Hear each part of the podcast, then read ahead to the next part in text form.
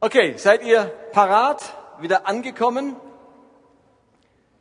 Auch während dieser Kampagne haben wir erst die Predigt und dann die Zeit der Anbetung, des Singens, damit wir in den Liedern in der halben Stunde nach der Predigt innerlich reagieren können auf das, was wir gehört haben, für uns beten lassen können oder ähm, zum Segnungsteam gehen, um für uns beten zu lassen. Im Unterschied zu einer normalen Predigtserie beinhaltet eine Kampagne mehrere Elemente. So eine Kampagne, das ist Ausdruck unserer alles umspannenden Gemeindevision. Wir greifen mit dieser Kampagne das Thema auf, das für uns in diesem Jahr allerhöchste Priorität hat. Und wir wollen uns auf diese Priorität konzentrieren. Wir wollen, dass das, was wir die nächsten Wochen behandeln, zu einer Gewohnheit wird. Und darauf, darum konzentrieren wir uns darauf, machen es zu einer Priorität. Bei einer Kampagne, da geht es nicht nur um einzelne Predigten, sondern diese Predigten, die werden ergänzt durch Arbeitsmaterial. Das hat es hinten auf unserem Willkommenstisch. Das kann jeder mitnehmen. Für fünf Franken haben wir ein wunderbares Arbeitsheft zusammengestellt, wo die Idee wäre, dass sich jeder eines mitnimmt und das uns helfen wird, die besprochenen Themen nachzuarbeiten und zu vertiefen. Und wir haben versucht, dass möglichst alle Kleingruppen, die es bei uns in der Gemeinde gibt, mit ein paar neuen Kleingruppen, es gibt zwei neue Kleingruppen extra für die Kampagne, dass die sich in den Wochen, wo sie sich treffen, auch wiederum nicht mit irgendeinem Thema beschäftigen, wie sie es vielleicht sonst machen, sondern sich in dieser Zeit der Kampagne auch konzentrieren auf die Thematik der Sonntage der ganzen Kampagne. Und es hat in den Arbeitsbüchern extra Fragen und Anleitungen für die Kleingruppenabende bei euch zu Hause.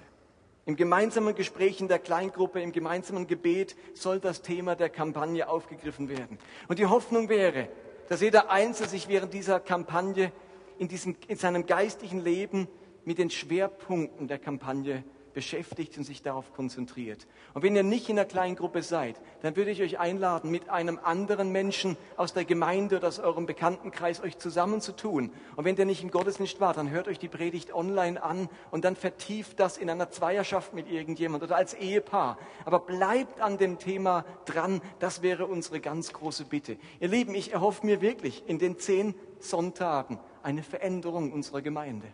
Ich finde, die haben wir dringend nötig das nach außen orientiert sein, dass Menschen zu Christus finden, dass etwas in Bewegung kommt. Das wünsche ich mir von Herzen. Ich halte es für überlebensnotwichtig für unsere Gemeinde, dass etwas in Bewegung kommt, dass wir uns wieder zu den Menschen um uns herum bewegen, die Christus nicht kennen und dass das Reich Gottes wieder wächst und auch unsere Gemeinde wächst mit Menschen, die den Weg zu Christus finden. Und man kann nach dem Gottesdienst, wie gesagt, am Kampagnentisch sich so ein Heft mitnehmen oder sich auch noch ganz kurzfristig zu einer Kleingruppe anmelden.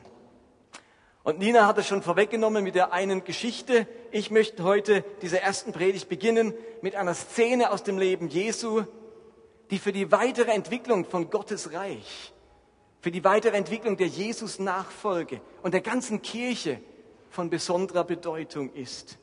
Der Text der steht in Lukas Kapitel 15.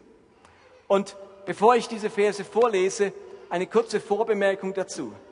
Der Text in dieser Geschichte, ähm, der beginnt damit, dass Menschen die Nähe Jesu suchen. Menschen suchen Jesus auf. Und zwar die Menschen, die in der Bevölkerung unter einem besonders schlechten Ruf standen. Bei den religiösen Menschen hatten diese Typen, die Jesus aufsuchten, einen hundsmiserablen Ruf. Es heißt in Vers 1, Lukas 15, Vers 1, Jesus war ständig umgeben von Zolleinnehmern und anderen Leuten, die als Sünder galten. Sie wollten ihn alle hören.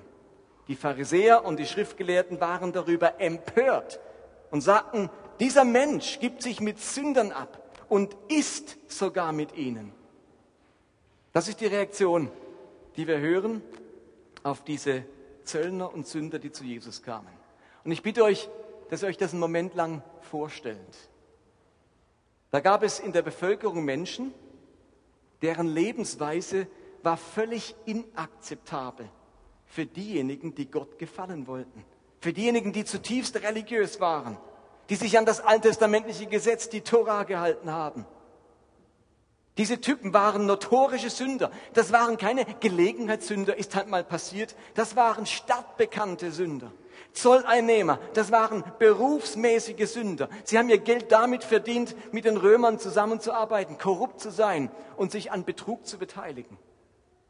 Und wenn die Bibel von Zöllnern und Sündern spricht, dann meint sie mit Sündern nicht den normalen Menschen, der natürlich immer wieder mal sündigt. Ihr Lieben, auch die Pharisäer und Schriftgelehrten waren sich bewusst, dass sie immer wieder sündigten. Und gerade sie haben ja auch regelmäßig Opfer im Tempel gebracht für ihre Sünden. Darum ging es nicht. Der Ausdruck Sünder, der meint wirklich den Menschen, der konstant sündigt, der vor allem berufsmäßig sündigt, der mit einem verbotenen Verhalten sein Geld und sein Lebensunterhalt verdient. Dazu gehörten eben die Zolleinnehmer, die haben berufsmäßig gesündigt. Die konnten gar nicht beichten, denn morgen haben sie wieder gesündigt, weil sie wieder am Zoll saßen. Dazu gehören Prostituierte, dazu gehörten Geldverleiher, Gerber, Leute, die berufsmäßig das taten, was zum Gesetz verboten war. Zwischen berufsmäßigen Sündern und Gerechten, da bestand damals Kontaktsperre. Mit Sündern hatte man nichts zu tun. Sünder, das war eine andere Sorte Mensch. Das war gesellschaftlich getrennt. Wer das nicht eingehalten hat, konnte ganz schnell selbst unter Kontaktsperre geraten. Und an der Reaktion der Pharisäer und Schriftgelehrten kann man das auch deutlich ablesen. Sie ärgern sich darüber, dass Jesus sich mit ihnen nicht nur trifft, sondern dass er mit ihnen an einen Tisch sitzt. Er durchbricht die Kontaktsperre. Er pflegt sogar Tischgemeinschaft mit diesen Sündern.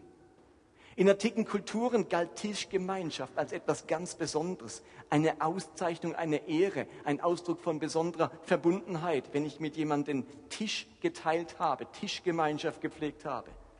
Aber unwürdigen, sündigen Menschen hat man diese Ehrung und diese Öffnung bewusst verweigert. Versetzt euch einen Moment in diese Sünder hinein, die hier zu Jesus kommen. Denkt bitte bei diesen Sündern nicht gleich an Bösewichte, an Menschen mit niedrigem Charakter. Oftmals sind es Menschen, die einfach nicht anders konnten. Kaum einer sucht freiwillig einen Beruf, der mit gesellschaftlicher Ächtung einhergeht. Macht doch keiner freiwillig. Der Gerber, der hat vielleicht den Betrieb vom Vater geerbt. Vielleicht gehörte er nicht zum Judentum, sondern zu einer anderen ähm, Glaubensrichtung. Und dann war es der Einzige, der Fälle gemacht hat. Der Jude war froh für ein Fell, aber gemacht hat er keins, denn der bedurfte ja kein totes Tier berühren. Die Prostituierte ist vielleicht durch den Tod ihres Mannes in bitterste Armut geraten und findet keinen Ausweg, ihre Kinder zu versorgen, als die Prostitution. Der Zolleinnehmer hatte vielleicht große Schulden und wird jetzt von seinem Schuldiger massiv unter Druck gesetzt so dass er zu diesem verhassten, zu dieser verhassten Stelle des Zolleinnehmers Ja sagen musste. Und nun muss man erleben, dass man nicht nur andauernd vor Gott schuldig wird, sondern auch an den Rand der Gesellschaft gedrängt wird und niemand mehr freiwillig etwas mit einem zu tun haben möchte. Alle gehen auf Distanz zu mir. Und Pharisäer und Schriftgelehrten, die machen bei jeder Gelegenheit deutlich, mit solchen Leuten nichts zu tun haben zu wollen. Und eins könnt ihr euch denken, natürlich wollten diese Sünder auch nichts mit Pharisäern und Schriftgelehrten zu tun haben, wenn man das dauernd vermittelt bekommt. Und jetzt lesen wir einen erstaunlichen Satz. Jesus war ständig umgeben von Zolleinnehmern und anderen Leuten, die als Sünder galten. Sie wollten ihn alle hören. Also was bekam man bei den Pharisäern und Schriftgelehrten zu hören? Unrein, sündig, Kontaktsperre, das bekam man bei denen zu hören. Glaubt ihr, man hat Jesus aufgesucht, wenn man von ihm ständig das Gleiche zu hören bekam?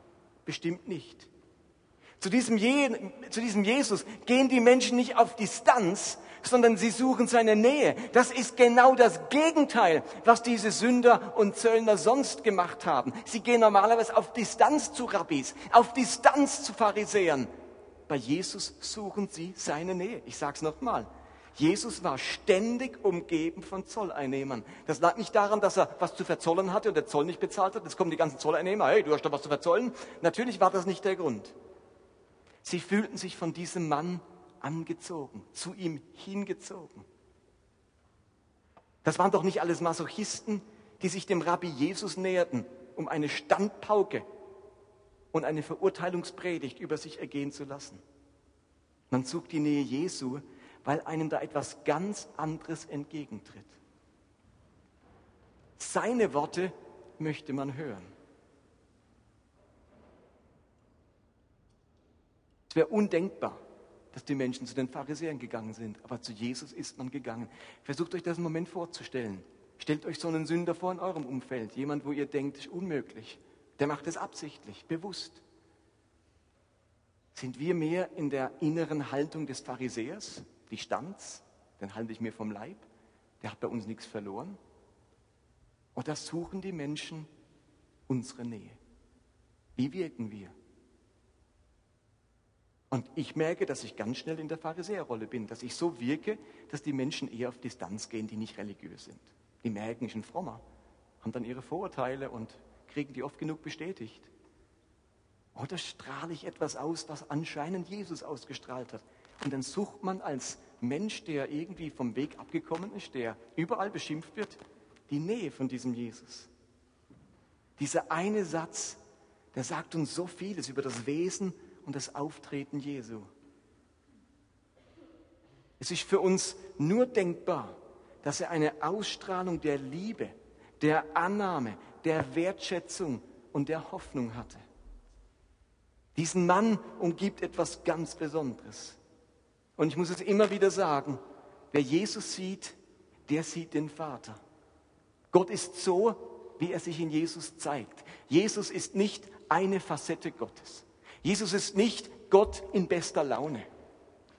Es gibt keine andere Offenbarung Gottes als in Jesus Christus. In ihm wohnt die Fülle Gottes leibhaftig, heißt es in der Bibel. Jesus ist nicht wie Jesus und sonst auch noch wie.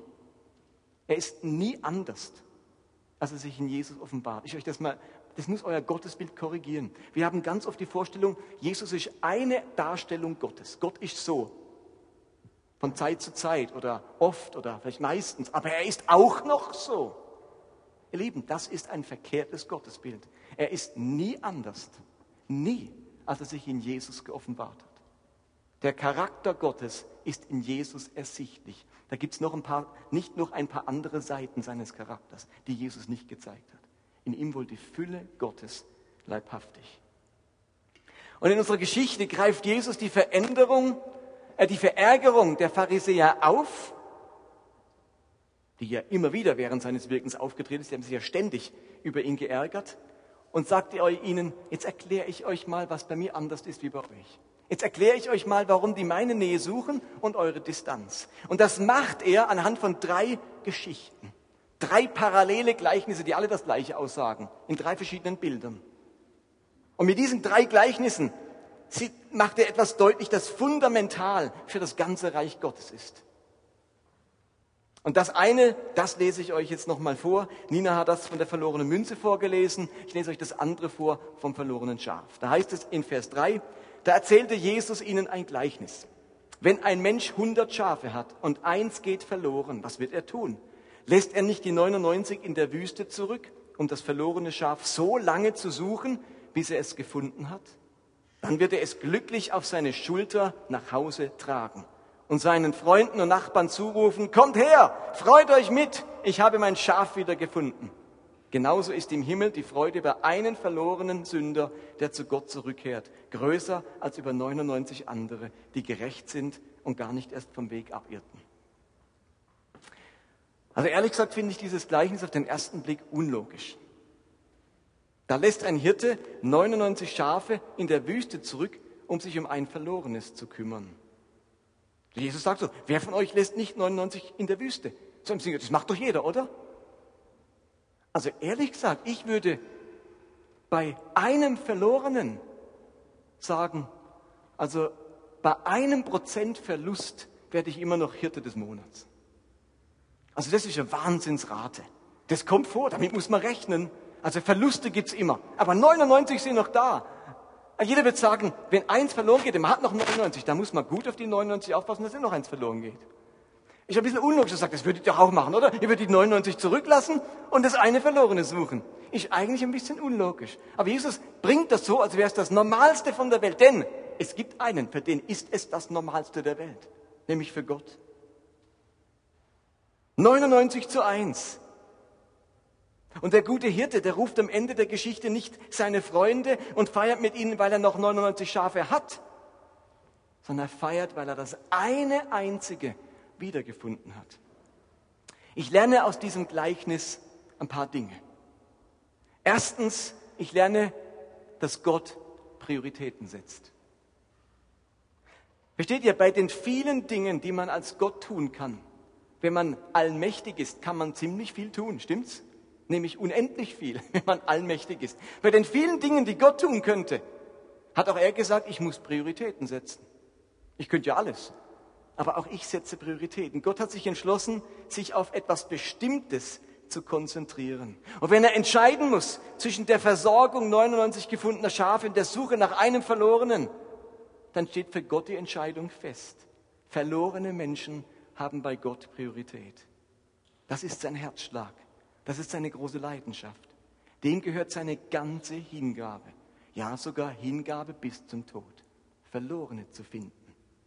Das ist das eine, was ich lerne. Und das andere, was ich lerne, ist, dass unser Gott auf einer großen Suche ist. Wir hatten hier auch gerade eine große Suche. 50 Leute, die die Kirche durchsuchen. Aber unser Gott ist noch auf einer viel größeren Suche. Der ganze Himmel ist damit beschäftigt, Verlorene zu suchen. Ein Himmel, der um die Verlorenen ringt. Und darum herrscht auch solche Freude im Himmel, wenn diese Suche erfolgreich ist und Verlorene wiedergefunden werden. Gott ist auf einer großen Suche. Und darum kann Jesus ein paar Kapitel weiter in Lukas 19 seinen ganzen Dienst, seine Sendung zusammenfassen in einem Satz, in dem er sagt, der Menschensohn ist gekommen, um die Verlorenen zu suchen und zu retten. Also wenn man ihn gefragt hat, Jesus, wozu bist du da? Was ist deine Sendung, dein Sendungsauftrag, dein Suchauftrag? Kennt ihr das? Gibt es bei Google einen Suchauftrag und dann kann man ähm, was suchen? Jesus hatte auch einen Suchauftrag, das Verlorene zu suchen und zu retten. Und nun spricht die Bibel und Jesus auch in diesen Geschichten immer wieder von Verlorenen. Und jetzt müsst ihr ganz gut aufpassen. Jetzt kommt das Revolutionärste in dieser ganzen Kampagne. Jetzt müsst ihr gut aufpassen. Ich glaube, das habt ihr vielleicht so noch nie bewusst wahrgenommen. Und das ist jetzt herausfordernd und zugleich befreiend. Ich würde gerne einen Moment klären mit euch, was Verlorenheit bedeutet. Was heißt es, wenn ein Mensch verloren ist? Wenn ihr jetzt in euch hineinhört, dann habt ihr meistens eine Antwort. Ah, verloren heißt? Und da kommen in unseren evangelikalen Kreisen ganz schnell typische, fast stereotypische Antworten. Wen meint Jesus, wenn er von Verlorenen spricht?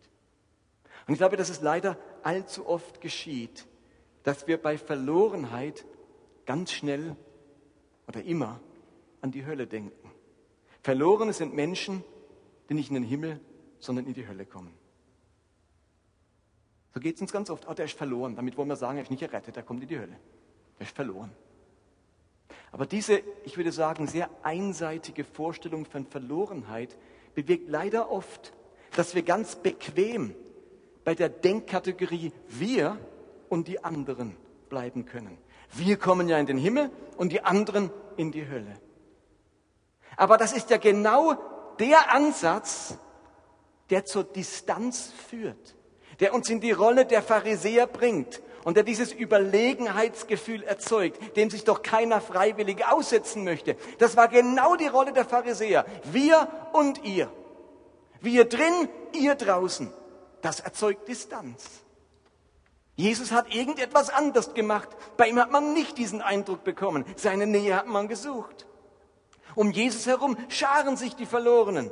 Er hat gerade keine Distanz zu diesen Menschen aufgebaut.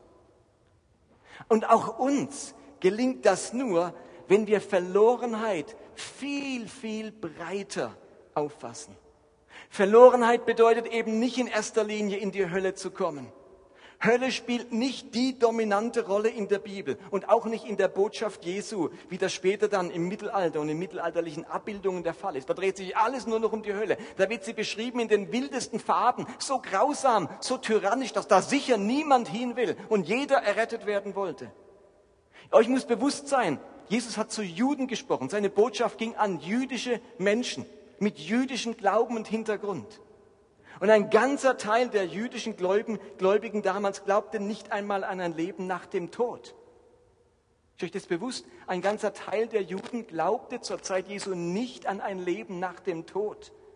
Und in weiten Teilen des Alten Testaments finden wir auch nichts von einem Leben nach dem Tod. Das setzt relativ spät ein, ab dem Propheten Jesaja, dass man überhaupt an ein Leben nach dem Tod denkt. Wir finden sogar im Neuen Testament in der Apostelgeschichte die Aussage, da kriegen wir einen kleinen Einblick in jüdischen Glauben. Da heißt es denn, die Sadduzäer, eine große, wichtige religiöse äh, Gruppe, die Sadduzäer behaupten, dass es weder eine Auferstehung noch Engel oder Geister gibt, während die Pharisäer an das alles glauben. Also wir haben unterschiedliche Gruppen im Judentum und die einen glauben an Auferstehung und die anderen glauben nicht daran. Und der Hohe Rat und der Hohe Priester, das waren zur damaligen Zeit Sadduzäer. Für einen Juden zur Zeit Jesu war das Wichtigste nicht die Höllenvermeidung. Bei uns geht der Frömmigkeit ganz schnell ähm, einher und Gehorsam wird ganz schnell motiviert vom Ziel, es Gott recht zu machen, damit man nicht in die Hölle kommt. Also ich bin gehorsam, ich, ich mache alles, was Gott will, ich mache es ihm recht, um eben die Hölle zu vermeiden. Der Jude zur Zeit Jesu, der denkt aber nicht gleich an die Hölle, sondern er möchte mit dem ihm anvertrauten Leben verantwortungsvoll und gerecht vor seinem Schöpfer leben. Das hat ihn motiviert. Nicht der Gedanke, oh, der wirft mich sonst in die Hölle, sondern der hat mir ein Leben geschenkt, der Schöpfer. Mit dem muss ich verantwortungsvoll umgehen. Denn diesem Schöpfer verdankt er sein Leben. Und dieser Schöpfer bewahrt und führt sein Leben. Dieser Schöpfer versorgt und segnet ihn. Der Jude ist nicht von der drohenden Strafe motiviert, motiviert sondern vom Bund, den er mit Gott geschlossen hat, den Gott mit seinem Volk geschlossen hat. Er ist diesem Gott verpflichtet, ganz gleich, ob es ein Leben nach dem Tod gibt, ob es Himmel oder Hölle gibt. Er steht in einem Bund mit diesem Gott. Und drum will er ihm gehorsam sein. Drum will er seine Gebote halten. Der Bund ist die Motivation, nicht der drohende, die drohende Hölle oder der wartende Himmel. Ich will doch nicht Gott gehorsam sein wegen einer möglichen Hölle, sondern weil ich in einem Bund mit ihm stehe. Und einen Bund gilt es unter allen Umständen einzuhalten. Und darum muss aus unseren Köpfen der Gedanke heraus, dass es bei Verlorenheit vor allem um die Hölle geht. Wenn Jesus Menschen vor der Hölle retten möchte, dann geht es ihm nicht primär darum, vor der Hölle zu retten. Habt ihr das gehört? Das behaupte ich jetzt einfach so kühn. Wenn Jesus Verlorene retten will, dann will er sie nicht in allererster Linie vor der Hölle retten. Und wenn das unsere Botschaft ist, Menschen vor allem von der Hölle zu retten, dann ist, für, dann ist das nur, oder wie soll ich sagen, wenn wir vor allem Menschen vor der Hölle retten wollen, dann ist Rettung nur für all die Menschen relevant, die auch an eine Hölle glauben, oder? Also wenn unsere Main, unsere Hauptbotschaft ist, vor der Hölle retten, dann ist unser Zielpublikum nur die Menschen, die an eine Hölle glauben. Die anderen wollen ja nicht von was errettet werden, was es für sie gar nicht gibt. Wenn nicht in die Hölle glaubt, und das tun heutzutage eben kaum noch Menschen, für den ist auch die Rettung vor der Hölle relativ uninteressant. Es macht genauso Sinn, wie jemand eine Autoversicherung anzudrehen, der gar kein Auto besitzt. Wie können wir dann Verlorenheit anders oder breiter auffassen? Ich glaube, wenn Jesus von Verlorenheit spricht, dann geht es vor allem um Verlorenheit in Bezug aufs Reich Gottes, auf die Werte, auf die Herrschaft Gottes und nicht auf Himmel und Hölle. Und dann gibt es so viele Aspekte, was man verlieren kann, wo etwas verloren gegangen ist. Lasst mich euch ein paar Beispiele machen. Menschen können zum Beispiel ihren Weg verloren haben, den Lebensweg, den geraden Weg, den konstruktiven Weg in ihrem Leben. Menschen können Ziel und Sinn in ihrem Leben verloren haben. Das betrifft ganz viele Menschen, die im Laufe der Jahre den Sinn ihres Lebens verloren haben, vielleicht durch Schicksalsschläge, durch schlechte Erfahrungen oder Misshandlungen oder Entbehrungen. Sie haben irgendwie das Ziel verloren. Ich weiß gar nicht, weiß gar nicht warum, warum ich überhaupt noch lebe. Wenn es bei Jesus nur um die Rettung vor der Hölle geht, sind diese Menschen erstmal nicht interessiert, die das Ziel ihres Lebens verloren haben. Man kann auch die Perspektive und Hoffnung verlieren. Wie viele Menschen haben ihre Hoffnung verloren, je wieder aus ihrem Schlamassel, aus ihrer Schuld, aus ihrer Armut, aus ihrer Verzweiflung, aus diesem schlechten Gewissen, das sie haben, aus den Selbstvorwürfen herauszufinden. Die haben keine Hoffnung, dass sich da jemals etwas ändert. Man kann die Perspektive und die Hoffnung verloren haben. Man kann auch das Maß verlieren. Auch das betrifft viele Menschen, die in verschiedenen Lebensbereichen das Maß verloren haben. Ihr Leben ist gekennzeichnet von maßloser Gier oder maßlosem Essen oder maßloser Geldverschwendung. Sie sind maßlos ehrgeizig oder neidisch. Sie haben das Maß verloren, wenn es um Alkohol geht, Computerspiele oder Sexualität. Sie haben das zeitliche Maß verloren, das Maß für ihre Arbeit und schuften sich zu Tode, vernachlässigen Ehepartner und Kinder. Ihr Lieben, dort kann man verloren sein, weil man das Maß verloren hat. Es gibt Menschen, die haben die Verbindung zu anderen Menschen verloren. Menschen, die Beziehungen verloren haben, den Verlust oder den Tod eines geliebten Menschen erlebt haben. Menschen, die in die Isolation an den Rand geraten sind und nicht mehr zurückfinden in gesunde Beziehungen und Freundschaften.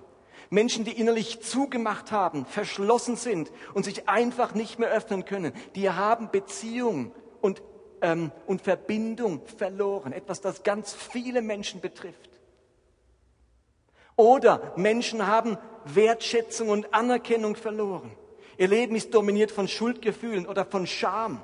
Sie wurden verletzt, zu Opfern gemacht, ihrer Würde beraubt. Und sie haben ihre Würde verloren und leben mit diesem Verlust und wissen nicht, wie damit leben. Und es gibt Menschen, die haben ihren Frieden verloren. Sie fühlen sich ihr Leben lang als Getriebene. Irgendwie kommen sie nie zur Ruhe, können sich selbst nicht vergeben. Sie leben in dauernder Auseinandersetzungen und Streit, in dauernden Leistungsdruck, der sie ein innerer Antreiber ist. In ihnen tobt ein Sturm. Sie liegen innerlich immer auf der Lauer und erklären jedermann zu ihrem Feind. Sie haben ihren Frieden verloren. Und zu guter Letzt gibt es Menschen, die haben ihre Moral verloren. Sie sind irgendwie auf die schiefe Bahn geraten. Sie haben sich mit den falschen Menschen eingelassen. Ihr Leben wurde unehrlich, unauthentisch vielleicht sogar betrügerisch. Sie haben ihre Integrität verloren. Sie haben ihre Werte dem Erfolg oder dem Geld veropfert, geopfert. Und sie haben vielleicht ihre Unschuld dadurch verloren. Merkt ihr was? Verlorenheit kann so vielfältig sein. Und wenn Menschen, wenn wir Menschen nur vor der Hölle retten wollen, dann haben wir eine sehr einseitige Botschaft und nur eine sehr kleine Zuhörerschaft. Viele denken, wenn das Thema Hölle vom Tisch ist, dann macht Evangelisation keinen Sinn mehr. Ihr Lieben, ich sage, wenn das Thema Hölle vom Tisch ist, dann geht es erst richtig los. Dann kann ich ganz vielfältige Rettung zu den Menschen bringen dann kann ich all das ansprechen, wo Menschen Elemente, Werte, das Gute der Herrschaft Gottes, des Reiches Gottes abhanden gekommen ist, verloren gegangen ist. Wenn es bei der Evangelisation nicht nur um die Rettung vor ewiger Verlorenheit geht, dann kann ich die Menschen endlich auf das vielfältige Angebot Gottes hinweisen, wo Gott retten möchte, wo er Menschen das Leben wiederfinden lassen möchte, das er ihnen zugedacht hat. Ihr Lieben, Evangelisation geschieht nicht nur dann, wenn einer in den Himmel kommt und vor der ewigen Verdammnis gerettet wird. Evangelisation, hört gut hin, geschieht überall dort, wo die verschiedenartigste Verlorenheit im Leben von Menschen überwunden wird und sie zurückfinden zur Herrschaft Gottes in ihrem Leben, das Reich Gottes wieder stattfindet. Wenn Evangelisation erst dann geschieht, wenn sich einer bekehrt oder in den Himmel kommt, dann fühlt sich der Großteil der Christen ständig als Versager. Denn die wenigsten machen genau dieses Erlebnis, dass sich jemand bei ihnen bekehrt, oder? Das machen doch die allerwenigsten. Und wir haben alle die Hoffnung, dass es die nächsten 20 Jahre besser wird in unserem Leben. Wir haben uns fixiert auf eine Art der Verlorenheit und auf eine Rettung. Wenn Evangelisation aber auch bedeutet, Gottes rettende Kraft in all die vielen verlorenen Lebensbereichen der Menschen zu bringen, dann sind wir plötzlich alle Evangelisten und zur Evangelisation fähig. Denn Evangelisation heißt Evangelium, gute Botschaft. Ich bringe den Menschen die gute Botschaft. Diese Verlorenheit, dieser Unfriede, diese Perspektivlosigkeit, diese Maßlosigkeit, das auch immer ich gerade aufgezählt habe vorhin, kann gerettet werden, kann wiedergefunden werden, wiederhergestellt werden. Dann sind wir plötzlich alle Evangelisten. Was du bisher nicht konntest, ist einen bekehren. Das ging irgendwie nicht. Du versuchst schon jede Predigt der Evangelisation, da machst du dicht. Da denkst du, das ist nichts für mich, sorry, das, das kann ich nicht. Aber wenn du merkst, in den, all den anderen Beispielen, da könntest du jemand helfen, seinen Frieden wiederzufinden mit dem Streit aufzuhören, sein Maß wiederzufinden, seine Hoffnung wiederzufinden und so weiter. Plötzlich bin ich wieder im Spiel. Ja, das kann ich. Da kann ich mithelfen. Ich bin wieder im Spiel. Evangelisation ereignet sich auch dann, wenn ich Gottes heilende Kraft bringe, da wo Menschen ihre Gesundheit verloren haben und ich mit ihnen bete. Wenn ich Gottes Weisheit und Rat bringe, da wo Menschen ihren Weg verloren haben wenn ich Gottes Frieden bringe, da wo Menschen ihre Geborgenheit verloren haben, wenn ich Gottes Hoffnung bringe, da wo Menschen ihre Perspektive verloren haben und wenn ich Gottes Würde bringe, da wo Menschen ihr Gesicht verloren haben. All das ist Evangelisation im eigentlichen Sinne, eine gute Botschaft bringen. Und ich bin davon überzeugt, dass jedes Erlebnis mit der Retterliebe Gottes Menschen Stück für Stück näher dazu bringt, Gott die gesamte Herrschaft ihres Lebens anzuvertrauen. Jesus hat genau solche verlorenen Menschen gesucht. Für ihre vielfache Verlorenheit wollte er die Rettung sein. Und die Menschen haben das gespürt. Und die Verlorenen, die Verlorensten von allen, haben sich in Scharen um ihn gesammelt. Sie haben gehofft, dass Jesus ihnen hilft, ihren Weg, ihre Perspektive, ihre Würde, ihre Menschlichkeit, ihre Moral, ihren Frieden, ihre Unschuld und ihre Hoffnung wiederzufinden. Das hat dieser Mann ausgestrahlt. Und deswegen hat man sich in Scharen um ihn gesammelt. Ihr Lieben, wenn wir Verlorenheit in diesem Sinne verstehen, dann gibt es plötzlich kein Wir und die mehr. Dann geschieht Mission und Evangelisation auf Augenhöhe. Dann gibt es kein christliches Gefälle hin zum Rest der Welt dann kann man auch von uns sagen, Freunde der Sünder und Zöllner. Dann kann ich mich nicht vom Rest der Welt absondern, indem ich sage, ich komme ja in den Himmel. Wenn Verlorenheit so umfassend gemeint ist, dann bin auch ich immer wieder ein Verlorener. Und dann brauche, ich, brauche auch ich immer wieder Rettung. Denn wisst ihr was? Auch ich verliere zwischendurch meine Perspektive. Auch ich verliere zwischendurch das Maß. Auch ich verliere von Zeit und Zeit meinen Frieden. Und auch ich verrenne mich in verkehrte Wege, Haltungen und Überzeugungen. Nach 30 Jahren Christsein brauche ich immer noch einen Retter, selbst wenn meine Ewigkeitsfrage schon lang geklärt ist. Erst wenn ich das verstanden habe, kann ich auch die anderen wichtigen Aussagen Jesu befolgen, wo er uns auffordert, andere nicht zu richten oder zu verdammen oder zu verurteilen. Habt ihr das verstanden? Hallo? In einer amerikanischen Gemeinde würden jetzt Eier geschmissen oder es wird applaudiert werden. In einer Schweizer Gemeinde schweigen alle. Und man denkt sich, okay. Ihr Lieben, das ist doch eine gute Botschaft. Merkt ihr, wir wollen uns zehn Wochen mit dem Thema Evangelisation beschäftigen. Und ich sage euch gerade, es geht nicht um Bekehrung. Es geht nicht darum, einen zu bekehren und, und zu überreden, dass er in die Hölle kommt, was er bisher nicht geglaubt hat, um ihn dann wieder auszureden, dass er in die Hölle kommt, weil er in den Himmel kommt. Das machen wir nicht, sondern wir, wir konfrontieren die Menschen mit ihrer vielfältigen Verlorenheit, mit dem vielfältigen Verfehlen von Gottes Herrschaft in ihrem Leben. Und wir sind ein Teil davon, denn wir verlieren auch immer wieder Gottes Herrschaft in unserem Leben, in so vielen Bereichen, denn wir sind auch Sünder. Und dann sind wir auf Augenhöhe und dann haben wir Gesprächsthemen und nicht nur eines wie bisher. Mann, dann sind wir alle wieder im Spiel. Dann ist plötzlich Evangelisation nicht mehr dieses komische Thema, wo es so ein paar abgedrehte 10% Spinnerchristen gibt, die das irgendwie aus, aus Mangel an Angst und Menschenfurcht hinkriegen. Und der Rest leidet an Menschenfurcht und Scham und kriegt es einfach nicht hin. Plötzlich können wir das alle, wenn Verlorenheit so vielfältig ist und Jesus so vielfältig retten will, dann können wir alle evangelisieren. Und der Himmel freut sich über jeden einzelnen Verlorenen, der sich von Gott finden und aus seiner Verlorenheit retten lässt. Mehr als über 99 Gerechte, die irgendwie vergessen haben, dass sie in vielen Bereichen immer noch mit ihrer Verlorenheit zu kämpfen haben.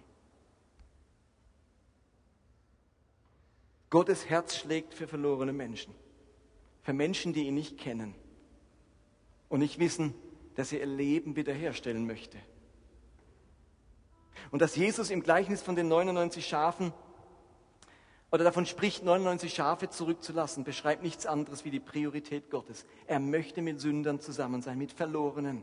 Er ist an Menschen außerhalb der Kirchenmauern interessiert. Er ist seit 2000 Jahren auf einer großen Suche.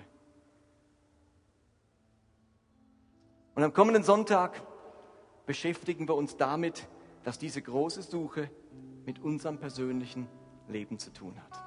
Amen.